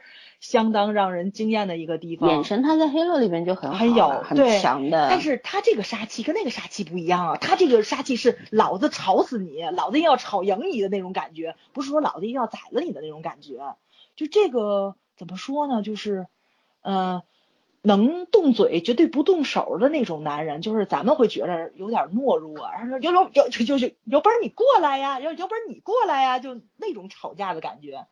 我觉得小吃拿捏的还是挺到位的。上海男人吗？呃，赶紧说天津男人。不，我我们这边也都是这种嘴挂派的，对，你知道吗？就是能动嘴，绝对不动手的，所以说才能显现出来小池的那个再把那个那叫什么来，那个跟踪狂一个过肩摔摔过去，多么的难能可贵。所以说呢，通过这个过肩摔，我觉得他是有一定的功夫在身上的，希望他后面能够打打肯定有啊，检察官是要去抓人的，绝对是都是练过，对吧？对对对，只不过武功有高低而已。没错没错。所以他后面我估计还得那个什么，还得亮一下，对，所以可以值得期待一下。呃，包括就是说我，咱们下午聊的时候我说你们两个都没看花絮嘛，我就多多少少看了一点，然后我觉得男妹子可能就真的是在那种家庭剧里面历练过来的。在这种小细节的处理上特别特别的到位，就是就是他跟那个谁，就是第二次睡的啊不第第一次睡的过程中喝酒喝醉了、喝多了的时候，很多小动作都是他自己设计的。然后现场他们在试戏的过程也是很轻松愉快的。男妹子设计的很多桥段，然后把导演啊、小池啊都逗笑了。就是本身就是一个很开朗，然后又很有又很有脑子，设计在这种剧情设计上很有心得的一个人。所以我觉着可能是呃，因为交流试戏的过程中。气氛很好，小池跟他在一起那个 CP 感跟放松感，该紧的时候紧，该松的时候松的那个状态也是非常到位的。这个就是能看出来演员之间的默契，对于他们这个配戏搭戏的时候，这个火花是非常非常有帮助的，对吧？就包括咱们去看那个就是那个前些日子小囧子双双嫖的戏，也是发现他们戏下也是难得的嫖妹子有跟男演员有有互动，所以他们戏就很甜啊，这个。哎，希望他们能真场真正的谈一场恋爱就好了，打倒 CP 粉。怎么能打倒我呢？不，我不是说他们两个人真正在一起，我就是希望啊，就是演员多多少少还是要谈一下恋爱的，别老偶像包袱这么重。你们谈恋爱不影响你们的事业吗？现在粉丝应该是比较宽容的吧？偶像包袱不重，怕对方有生命危险是真的。对啊，因为可能还真是我不是脑残粉啊，所以我周围也脑残粉也少。我身边还都是挺乐于去见自己的后宫去谈恋爱的那种类型的，因为他们谈恋爱谈得好，有了心得，他们才更能入戏嘛。他们演戏的时候他会更投入嘛。你知道为什么吗？你们都称之为后宫了，人家怎么就成你们后宫了？人家是人家是正宫，好吗？你们也就算后宫，人家后宫，你武则天呀你。而 且你像像我妹那种不算脑残脑残粉，她原来说过，她只她唯一的希望就是她也算知道，就是这些人。呃，就是，反正也不会找他，但是呢，他还是会很难过。他跟我说，他唯一的愿望就是在他结婚前，这些人不要结婚，然后他那几个偶像就噼里啪啦都结婚了，他就很郁闷，你知道？很难很难理解，心态对对对，大家就是想法不一样，脑回路不一样嘛，对，嗯，挺好，我是希望他们结婚，但是别跟戏里的人结婚就好了。嗯，是这样。嗯，哎呀，跟戏里人结婚其实也没有啥，我就觉得只要是你自己喜自己喜欢，不要就是种盲目的，或者是就是因为在戏里面你没有出戏，然后不是我我有个私心，我就觉得假使说两个人是在呃谈恋爱的时候去演这就是演戏的时候产生了感情，是真的在谈恋爱啊。那么嗯，我的我那我的意思，我的意思就是说，嗯，对对对，这是一个职业操守问题，就是说可能谈戏的时候只是有好感而已，觉得这人不错，因为平时也没什么机会交。那个什么叫接触嘛，没错，然后就是后来会再再有其他机会去接触以后，可能有好感，我觉得这是挺好的一件事。就是他们好多演员不都是这样子吗？拍戏的时候就是有好感，但是戏外戏下，然后发现就是那种私交。两个人还有兴趣去走，然后也能走下来，这个时候确确定恋爱关系，我觉得这种方式其实挺好的。你应该脱离开那个环境，发现你还是喜欢对方，喜欢那个真人儿，这是一个正常。如果你因为这部戏 演着演着，这个我觉得我也无法接受。对，人戏不分了，已经是。对对，嗯，就只是说戏里的感情延伸到戏外，其实那个东西对自己来说也未必是件真的很好的事儿。对，嗯嗯，对，所以你们聊这个跟剧情。是有没有关系吗？没有关系，没有 关系，就是觉着就是就目前我们就是剖析一下脑残粉的心路历程。看 花絮吧，他们两个人是正常的演员之间的沟通交流，嗯，没有给我戏中的那种感觉。我觉得就是朋友的那种，因为我看了一段，就是呃小池他去还张扬就跳来蹦来蹦去的，然后去逗那个。呃，女主嘛，他好超级喜欢逗她，对对对，然后粉丝还不干了，还在下面留言说说你能不能不要再去撩女主啦，不要再去撩她了。我就觉得粉丝是想太多。其实有时候我觉得片场两个人要刻意的去培养一下感情，对呀，那个阶段你是不能出戏的。一个是默契，一个就是你要那个状态很难找。如果你太太过于友情化的时候，有时。有会影响你演戏的状态，太熟了你演不出来那个恋爱的感觉。对对，就目前来说，刚好笑场。对，毕竟还都就算是我觉得很成熟的那种。我上次看了一个访谈，我忘了是谁跟谁，反正是国内的两个还算是演过很多年戏的两个演员，他们就说说，我看着他我就想笑，我演不出来。就这样，因为太熟了，对对，而且好多真正的情侣在戏里面也很难演。而且为什么你像韩剧以前都是，现在好像最近有最近两年也开始说，同样一对男女主可以再接戏、再演合作，对吧？宽容很多。对，以前都是只能演一部，这辈子都不可能再再超回避的。嗯，对对对，其实我觉得在这方面也是有要求，就觉得你如果避免熟了恋爱，一个是这个，还有一个就是说，你第一次演了以后，你已经知道对方会是怎么样的一个状态了，对，然后你可能产生的化学反应。就没有那么激那么精彩那么好了，嗯，我觉得各方面原因都有吧。其实这规定挺好的，没错没错。反正他们现在这个状态，我觉得是挺好的，就是维持在一个能够互相探讨戏，但是演戏的时候火花又很足的一个状态。这是一个专业演员的一个状态，我我挺喜欢的。对，两个人职业操守上是绝绝对对没有问题，粉丝不要戏太多。对。嗯嗯嗯，你就是那个 CP 粉，还说别人哦？我希望他们谈恋爱，希望他们俩戏外去谈嘛，就不是跟不是跟对方谈啊，就各自去谈恋爱也可以，就多多恋爱嘛，对吧？这么年轻貌美的时候，哇，这个时候不谈恋爱，什么时候谈？有病啊，真是！哎，千万不要为了粉丝放弃自己的人生，这怎么可能？他不现在跟以前不一样了，好吧？现在粉丝也是很开明的。嗯，没错没错。别瞎操心了，咱们还是聊剧好吗？好的，好的，嗯嗯，别回头再录一遍啊，嗯，没完聊吧，对，聊聊，呃，一二十分钟以前就说要聊聊男二跟女二，对吧？其实男二目前戏份不算很多，但是呢，我觉得给他戏份的他一定演得出来的。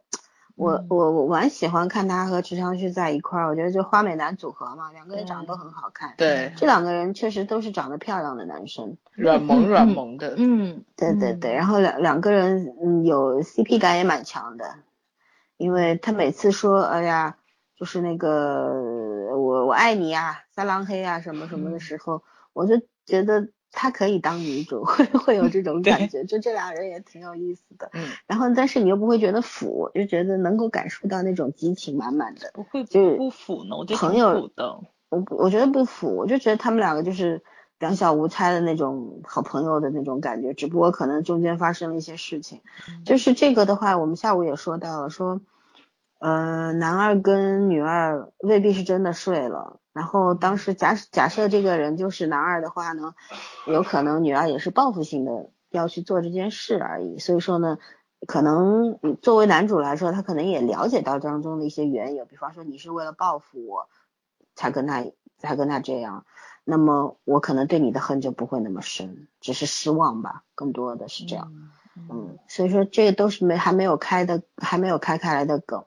但是我我觉得这种可能性是存是存在的，就是说从人性的这个正常的这个逻辑上去推的话，嗯，这样子我更加能够接受，就是说，呃，女女二的这个劈腿，不并也不是因为爱，也不是因为欲望，而是因为就是觉得你爱我不够多，然后我要报复你，想我跟你好兄弟，对吧？其实。是这样，我我反倒不能接受了。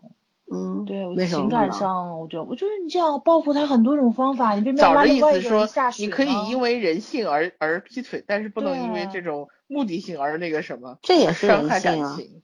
啊，是是，这也是人性。我就是觉着 你伤害他方法这么多，为什么要选这种方法呢？这种伤害伤害比较彻底啊。对啊，这个这个才够毒吗？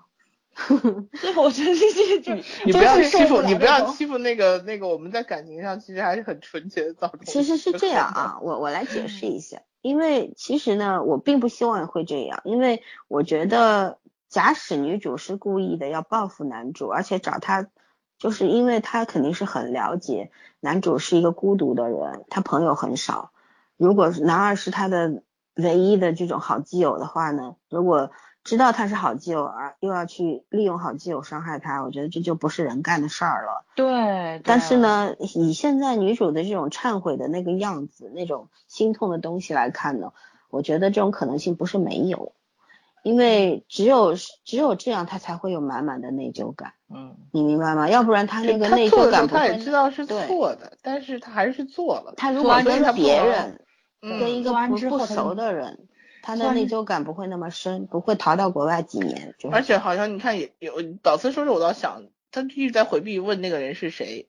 对，嗯，就始终没给正面答案。对，但是你说其实看得出来，男主男二他们两个感情是非常好的，就算是这样，男主对他有绝对的信任，因为当时女主出事之后，他他是拜托不到别的律师帮他打官司了，但是为什么他找男二，就是因为男二是他唯一信任的人，他而且相信他的本事，知道他在法庭上能够做到，能够救女主，有那个能力，对吧？对，如果不是因为突然出出现那把。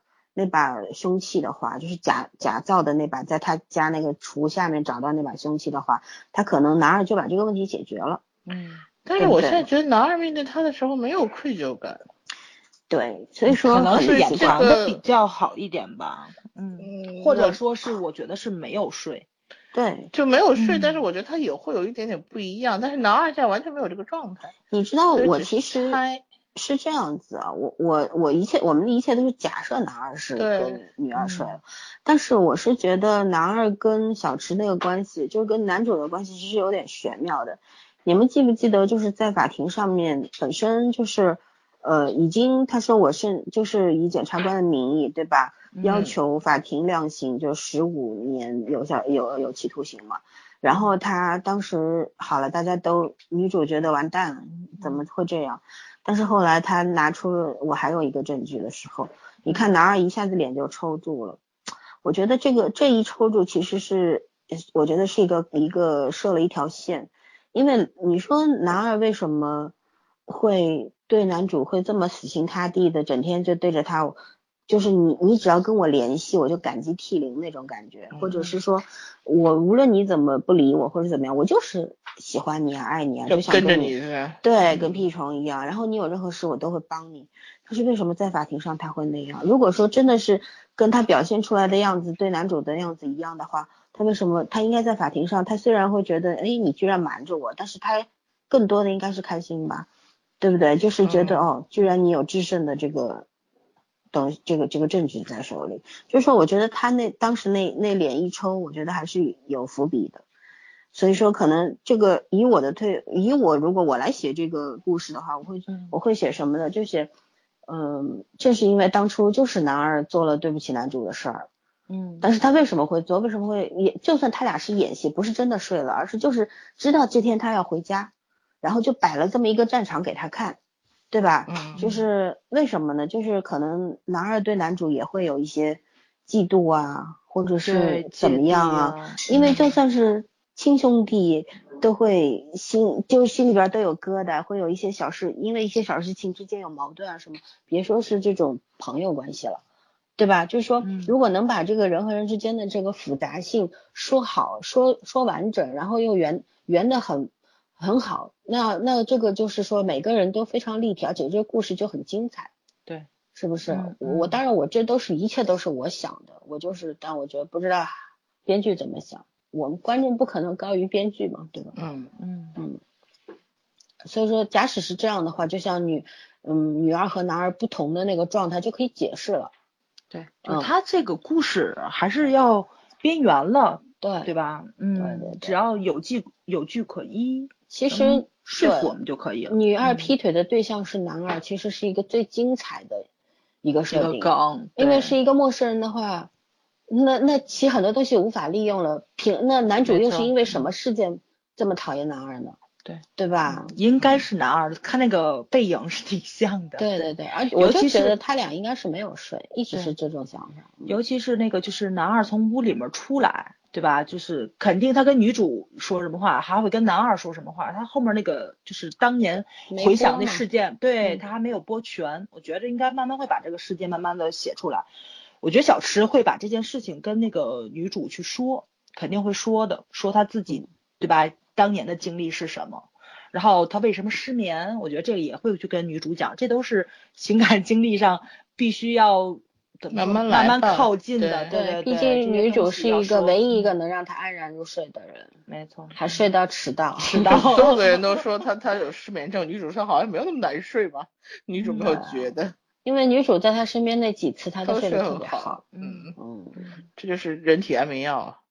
对啊对啊对，就是给他安全感了嘛。就是这东西，安全感本来就很虚无缥缈的，嗯，对吧？就没有没有办法去，没有实质的那种感觉，所以说。这这就是人和人之间这种孽缘的 玄妙之处吧。我今天在看那个就是这部戏的时候，不是那个女主跑到他们家去，想想赖到他住到他那儿了吗？然后自言自语说一堆，他站旁边听。然后那个剧里，我当时还说，这这这也太没有。就是防卫心理了吧？对啊，站这么近的一个人就在贴在脸 边上都没觉得。然后关键是我今天下午不还在看隧道吗？然后看隧道的时候，那个倒数那一集，然后就是这个人又出去杀人了嘛？那个那个杀手，那个法医，然后也是一个女孩这边刚挂电话，他基本上站在他后面，你知道吧？嗯，就是刚挂电话就把那个女孩给给给拉到草丛里杀了。然后我就想起来同样的场景，我说果然重点还是看脸的。对，是是是，哦，乐死了。然后讲到隧道的话，我们就把那个里边，呃，这个叫什么来着？一个小配角也说了吧。隧道里边的这个男主的老婆和这个剧里面的那个跟踪狂受害者、跟踪案件受害者是同一个人演的，嗯，对吧？男主老婆叫妍希，想起来了。嗯，我还蛮喜欢这个妹子的，长得不太像韩国人，很温婉，对。对，很温柔的样子，善良，眉眼不太，真的不太像，眉眼也是不太像，但是脸型还挺像的，有点古典美那种感觉，对对对，适合演那种八九十年代的人，嗯 嗯，他演那个味道。然后还有就是，呃，我们有过，我和枣儿有过争论的，对，关于。跟踪狂，他到底是当时徐正厚的。爸爸呢，还是徐志厚的叔叔呢？啊，事实证明是我对了，他就是在《黑了》里边演徐正厚的爸爸的那个人。嗯，然后之前在《举重妖精金福珠》里边演南柱赫的室友。嗯，对，这真的是，哎，我其实南柱赫室友这个，我倒是我今天看了微博我才想起来的。我没想起来，但是我当时看到他的时候，不是微博上很多人讨论嘛，说这个配角是谁谁谁。嗯，我当时唯一想起来就觉得他是黑乐里边，他不就是他爸爸吗？这个客串也太有意思了，就觉得。比如说现在就那个韩剧里边这种客串很高明，你不觉得吗？像之前那个《外科风云》，最后胡歌出来叫大哥，不知道在干嘛呀？好 low，你知道吗？但是这个就就很有意思，然后因为。大家都看过这些剧的话，你你都能连到一块儿去，觉得好玩儿哎，这个对吧？对，这就跟那个 TVB 感觉不一样嘛，对吧？这个 强行十八线的，对十八线的演员互互相换着用。对对对，嗯，好吧，那那就是还有一些有什么你觉得漏掉的还没有说的点，我们可以讲一讲。小吃的睡衣来吧。对对，我们得给给早儿一点时间。让他抒发一下他的情感。对啊，本来这早今天下午的重点是小吃的睡衣，就现在全给人家咔了。嗯，好，可可以给你时间，你再再你来抒发一下你的这个对小吃的这个情感啊。啊，我不是想夸他啦，我是想夸这个道具组啊，服装啊。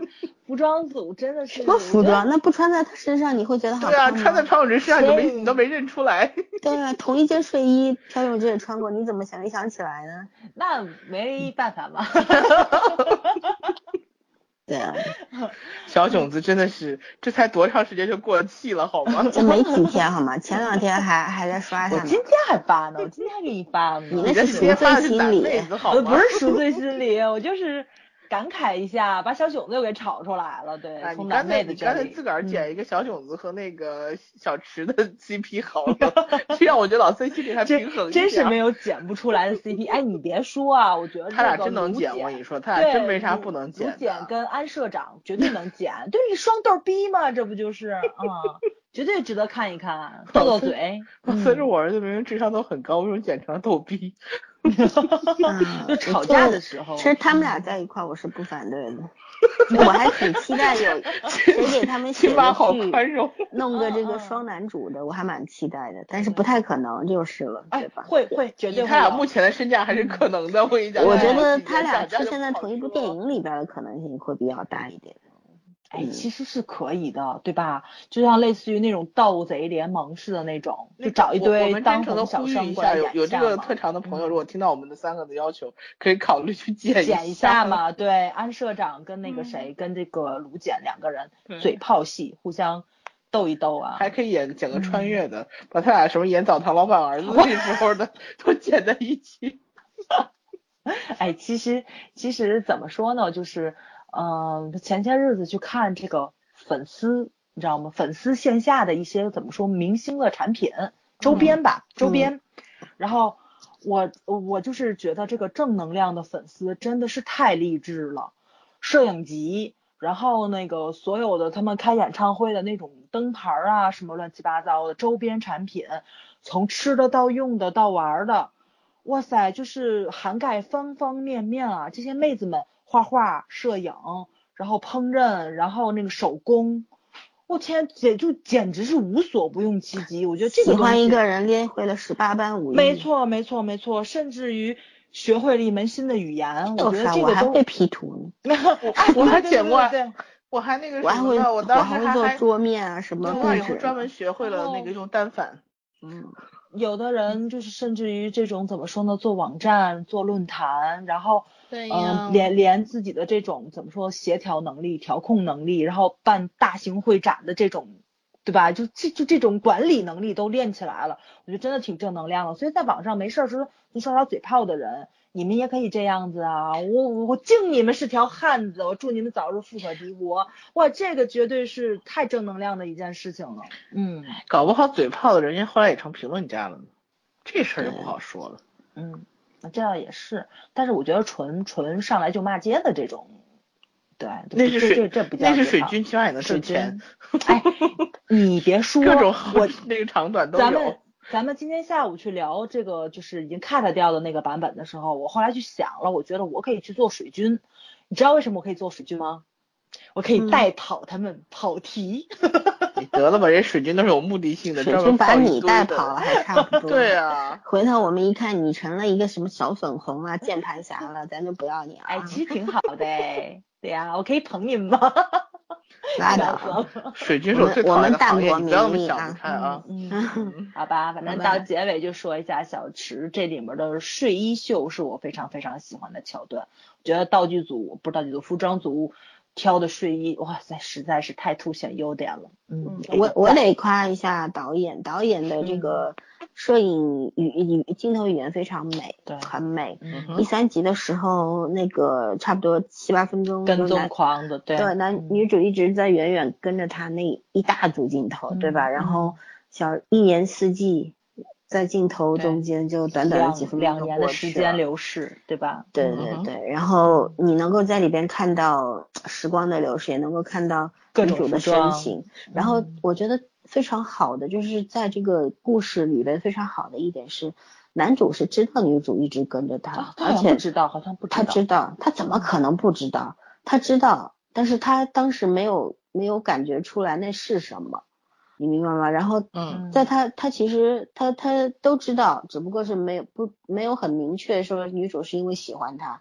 后来他们俩又重逢之后，他觉得他认为女主是喜欢他的，但是女主后来又说他说我不喜欢你啊，什么什么，就因为法庭上那个案子。然后呢，他后来。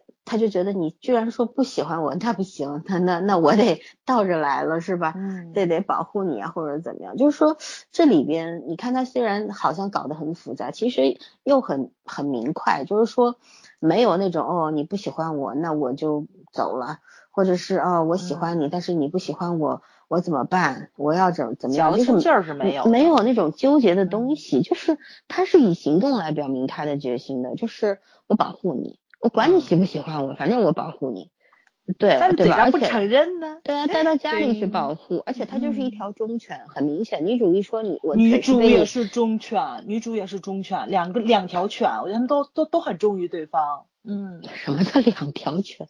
就是忠犬，嗯，就是觉得就是，嗯，这个人设真的是绝对符合女粉丝的审美，任何一个类型的。年龄层的女观众都会喜欢，因为他又好看又帅，对吧？又又有能力，然后又有正义感，关键还会做饭，还会给你端茶递水，在家里边 跟你做男保姆，还会背你抱你。对，最逗的是他背 抱没 抱不起来，我的天呐，太委屈他，他居然会演抱不起来这样的人，他什么抱不起来呀？除了大象抱不起来吧，我觉得就是。对他那个故意的梗太可笑了。嗯，背一下吧，背一下吧，对对对对。我估计应该是设计好的，嗯。这肯定的啦。如果是临场的话，我真的是要给他点个赞了，居然可以临场发挥到这么好，对吧？但是我觉得故应该多数是剧本里有的。嗯嗯，对，反正就是两个人之间的那个 CP 感特别好，这个当然是演员演出来，而且但是我是觉得导演是必须要赞，因为角度给的特别好，而且我真的很喜欢这个导演，虽然对他一无所知，如果有听众知道这个导演还拍过什么剧的话，可以提醒我们啊，跟我们跟我们讲一下，然后我就觉得啊，我可能以后会关注这个导演，因为我我很喜欢，就是。超级喜欢第三集，我当时看完第三集那一组镜头的时候，我在想，哎呀，居然能拍的这么美，这么美，对对，大家不是迷妹还做了一个动图嘛？就是小池穿一个黑衣服，然后黑的西装，然后那个有一片枫叶从他眼前滑落，然后对，然后再出来的时候就是另另外一个季节了，就是就是这一秒钟的那种变化，我觉得好棒啊！但是这个镜头我觉得真的很难拍，因为他街上所有的行人都在跟着换装。就是不是他们两个人在换，是就是这个他应该是拍了很多遍这个镜头，然后怎么去合成不知道，但是他的细节做的还是很到位的，因为我去看了一下，就冬天的时候小池穿着那个姨妈红的那个大衣，边上很多人穿的是羽绒服，我觉得这个敬业一定要给人家韩国群演嘛，当然是，对对对对对对，但是那条马路可可可不短了，很长，他可能要封街或者是怎么样的，我觉得这个。相对来说难度还是比较大的，对。这个是那个，我正正好今天看了《Man to Man》的第十集，我当时就说男二说要拍电影嘛，然后因为受到了那个呃对方的那个松山集团的那个阻阻止，然后呢就是通知他说我们跟你定好的就是政府允许的哪条要封哪条道路，要用哪些场景都不给你用了，就说这个只要你比方说你有拍摄计划，你先报上去都会同意的。这倒没什么，嗯，就是觉得这个，当然你说的是很对，就是说一个镜头拍很多遍，因为我有一次在上海这边看过，人家导演拍一个吻戏，就男女主吻接吻，然后就是拍了最起码十几条，他不是因为他们吻的不好要重拍，而是要各个不同的角度，因为他剪辑的时候他要从各个不同的角度呈现这个这种感情，所以说他要拍十多条，然后再重新剪辑，这样你只要就是真的有粉丝去数。就是同一个吻，不同的镜头亲了多少次？就是说，七个镜头至少亲了七次。但是你知道，有些粉丝是脑残到什么程度？就说，哎呀，他们俩就是亲出感情来了，所以才会拍那么多条。我就不可理喻，觉得 不会吧？你知道很多很多那种亲吻戏，包括很激烈的感情戏，都是在刚刚两个人进组，连熟都不熟就开始拍。上来第一个就这么拍，还一定能吻出感情来，这俩人是有多饥渴？那个就是看《鲁豫有约》不就是吗？上次请的是谁呀？反正。哎，不是上次，就是以前请的两个演员也是特别逗。然后他们两个人就说，他们就是一进剧组去拍那个感情戏的时候，就非常的不顺畅。就是女演员就喜欢不熟的时候去拍，啊，我跟你不认识，可能我能更入戏。男演员就喜欢熟的时候拍，对他他觉得但是好像熟了会基本上都是在。一开始进组，对对对对，电视剧基本上就是这种激情部分上来先拍掉了，对，就就是让你们不熟的时候，熟了真的会会容易笑场啊什么的很多事儿。但是这个也这个这个就是看个人习惯嘛，你看有的人他确实喜欢觉得熟了会好的放开一点，他可能有时候熟了不是为了跟这个演员熟，他说他跟剧组也需要去沟通，现场人员很多，然后你就会很尴尬，像脱衣服啊或者什么的。就是你就是你去想怎么能投入呢？边上还二三十口子在那围观呢。就我觉得做演员真的挺惨的，也是。嗯。做导演最惨好吗？导演还要在这个戏中戏呢，还要激发你的情，临时要临场激发你的情绪，让你投入呢。对，还得给你去讲。对，有的时候 甚至会示范。对，有时候甚至会做一些让你超出你理解的一些行为，然后。让你增加你的怒气值啊，什么什么的，然后以便于这个镜头拍的逼真。所以说，哎呀，反正拍戏挺有意思的。我希望有机会能够去看看这种拍这种拍戏的这种整个过程，那挺好玩。他们说的是没没意思，因为你没有特效，没有音效，然后边儿可能还有人在给你喊，出框了或者怎么样的，或者提台词啊什么的。我觉得就好玩啊。我不是要看它的效果啊。嗯嗯。我就想了解一下原理嘛。哦，嗯嗯嗯。还有就咱们现在这个现场收声的问题，因为很多人不都在问嘛，说配音啊，是不是自己配啊？咱们现在现场收声还真的很少。就是前两天在看那个奇怪的，不是《爸爸很爸爸真奇怪》里面，就是风特别大，就是那个就是那个大姐跟她那个男朋友跟那个车车是哎不对，反正跟那个 P D 两两个人见面的时候，风特别大，然后你就能感觉到那个收声效果非常不好，因为风声都进去了。就证明就是他头会吹的很乱，都是现场，都是现场收声，很少很少后期。哎，没错，他没时间后期。他们这种这么艰苦的环境下，他们都能够做到现场收声，咱们室内戏为什么都做不了？这个不一样，他们是边拍边播的，就是模式问题。我们都是可以有大把时间给你去配音和配音啊。对对。他这个早上拍，晚上就播了，你让他怎么弄？不可能的，都是现场收声的。哎，对吧？嗯嗯，那好吧，我们有时候是被逼出来的啦。对对对，嗯，还有什么要说的吗？对这个，还有什么新奇的感受没有表达的？新奇的都留在后面 了。没有。对，因为我觉得前四集就是一个大概的轮廓，我们大概能看到了，而且也能够猜到一些走向，虽然不能猜到具体，但是。大概有几个走向，大家心里看看惯电视剧或者看惯小说的人，大家都有一个自自己的理解啊，自己的一个构架，在这个对，在这个基础上自己会有一个构建。那我觉得，反正到最后大结局是不是符合你的想象，那其实不重要，重要的是这个故事能够说的精彩，对吧？然后然后它好看也是好剧，我觉得那就最好了，就是这个样子。嗯，主要目的还是推荐大家去看，因为它的剧情还没有过多的展开。对，我觉得挺好看。慢慢的来推吧。其实我觉得前面几集就是，你就把它轻轻松松当成一个爱情剧看，放在个刑侦的环境里面，然后梗也很好玩。对，主要就行了。它真的没有什么特别沉重的东西啊，对吧？嗯，看到现在还是挺轻松的，跟那个。哎呀，跟那个 JTPC 的那个什么还是不不太一样的轻松，这个我觉得还算有脑子。对，我再说最后一个，就是我对这个剧里边，嗯，非常满意的一点，就是说他没有给你制造一个剧中的舆论环境，呃，所有的东西到目前为止都是是就是明明来明去的这种，就像哪怕是那个地检长说要要。创造一个 就是大家都怨恨男主的这个氛围，对吧？嗯，大家都去攻击他，把所有的账都算在头上。但实际上，我们也只看到了一个律师说跑过来朝他朝他办公室扔了一坨东西，因为我官司官司输了都是你造成的。但是后来也没怎么，后来这帮人还坐在一块儿说要和解，在喝酒啊什么的。他们其实只是觉得这个检察官出身的人是瞧不起我们这些打官司的人，是这样，对对对吧？嗯。然后哪会不知道自己读了这么多，能够在韩国当律师，都是读了 N 多年书，然后读了很久研修院的人，这都不是普通人，脑子都很好。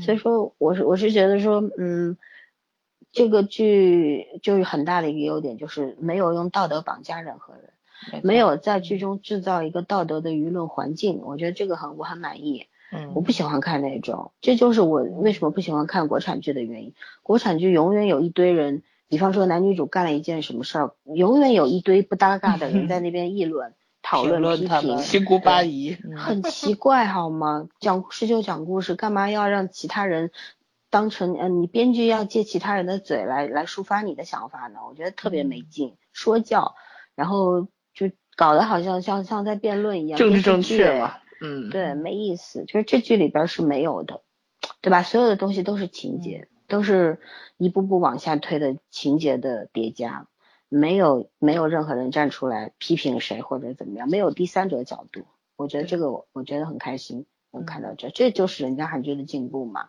韩剧现在已经不拘泥于那种原先的这种形式了，我们国产剧在走他们二十年前的老路，这个让人挺心寒的。说咱们还是倒退的回去走的，咱们二十年前还不这样呢。这两天我特别开心，之后看到很多公众号。和微博上面大 V 开始批《欢乐颂二》，太棒了。嗯，连《欢乐颂一》也骂了，我觉得很满意。没错，终于有人骂骂他们了。是有人把正午拉下神坛了。对，说这种拍这种东西干什么？我真觉得一都不值得看，别说二了，就是这样。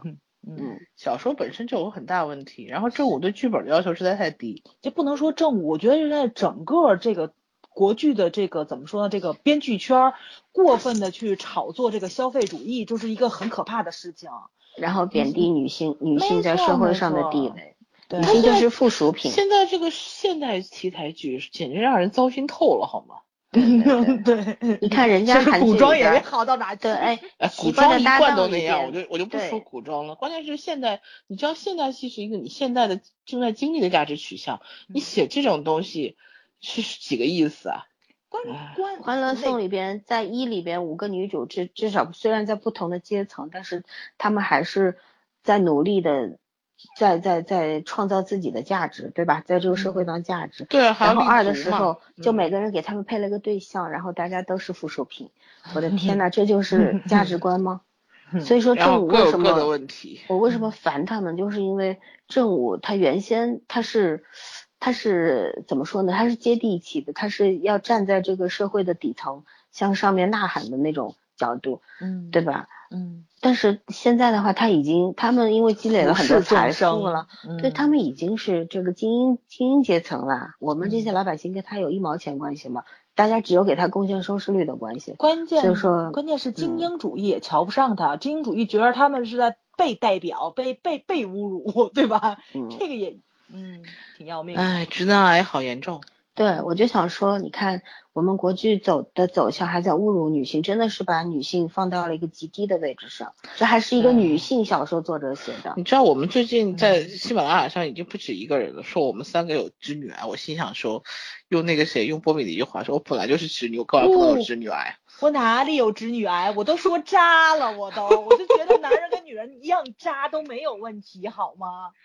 唉，所以没说嘛，你的观点就是你的观点，看不上也可以看不上，但是我觉得互相这种攻击有有意义吗？就是啊，对，就是很简单，奇怪的搭档里边，对吧？塑造的女性角色是什么样？三个女性，包括两个妈妈，五个女性都是强女人，都是有自己的价值观，知道自己应该怎么活下去的人，这个才是一个健康的一个女性的社会地地位的展现。国产剧里边不好意思，没有《外科风云》里边不错，《外科风云》在这一点上做的很好，还是很平衡的。对，他做的很好。嗯嗯，是这几年算是比较平衡的，比较正常但是《人民的名义》里边了，女人 有有地位可言吗？对吧？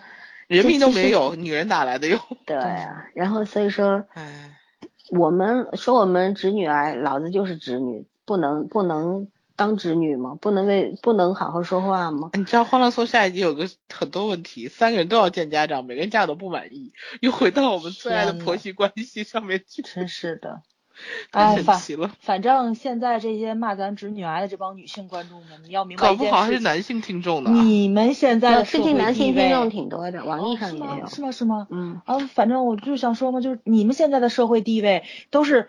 类似于我们这样的前辈，用几十年的时间去做斗争争来的。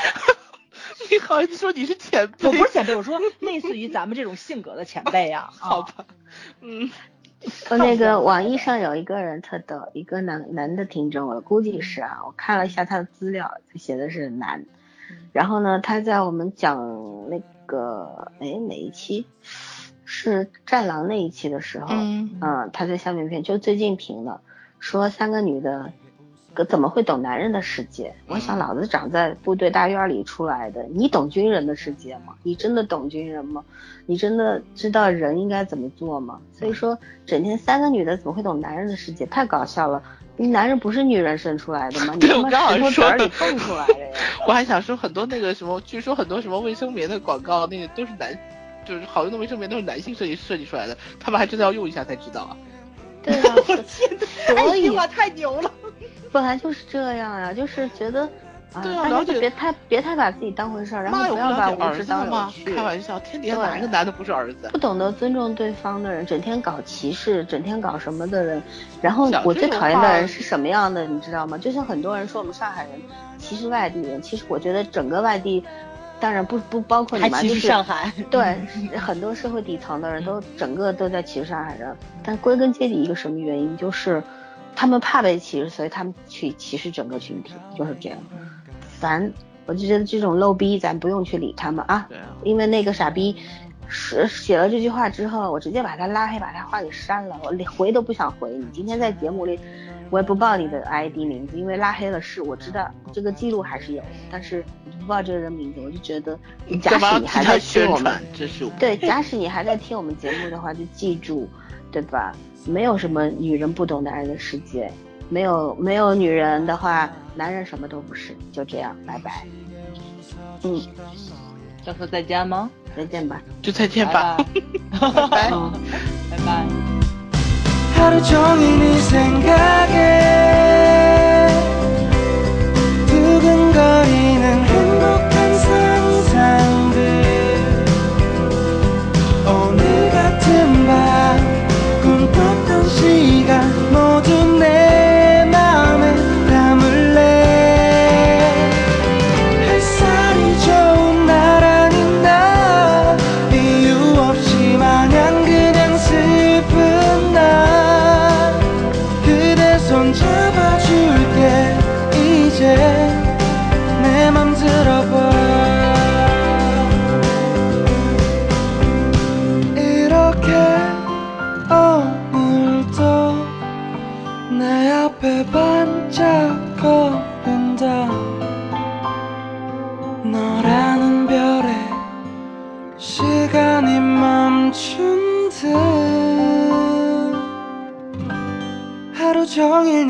생각에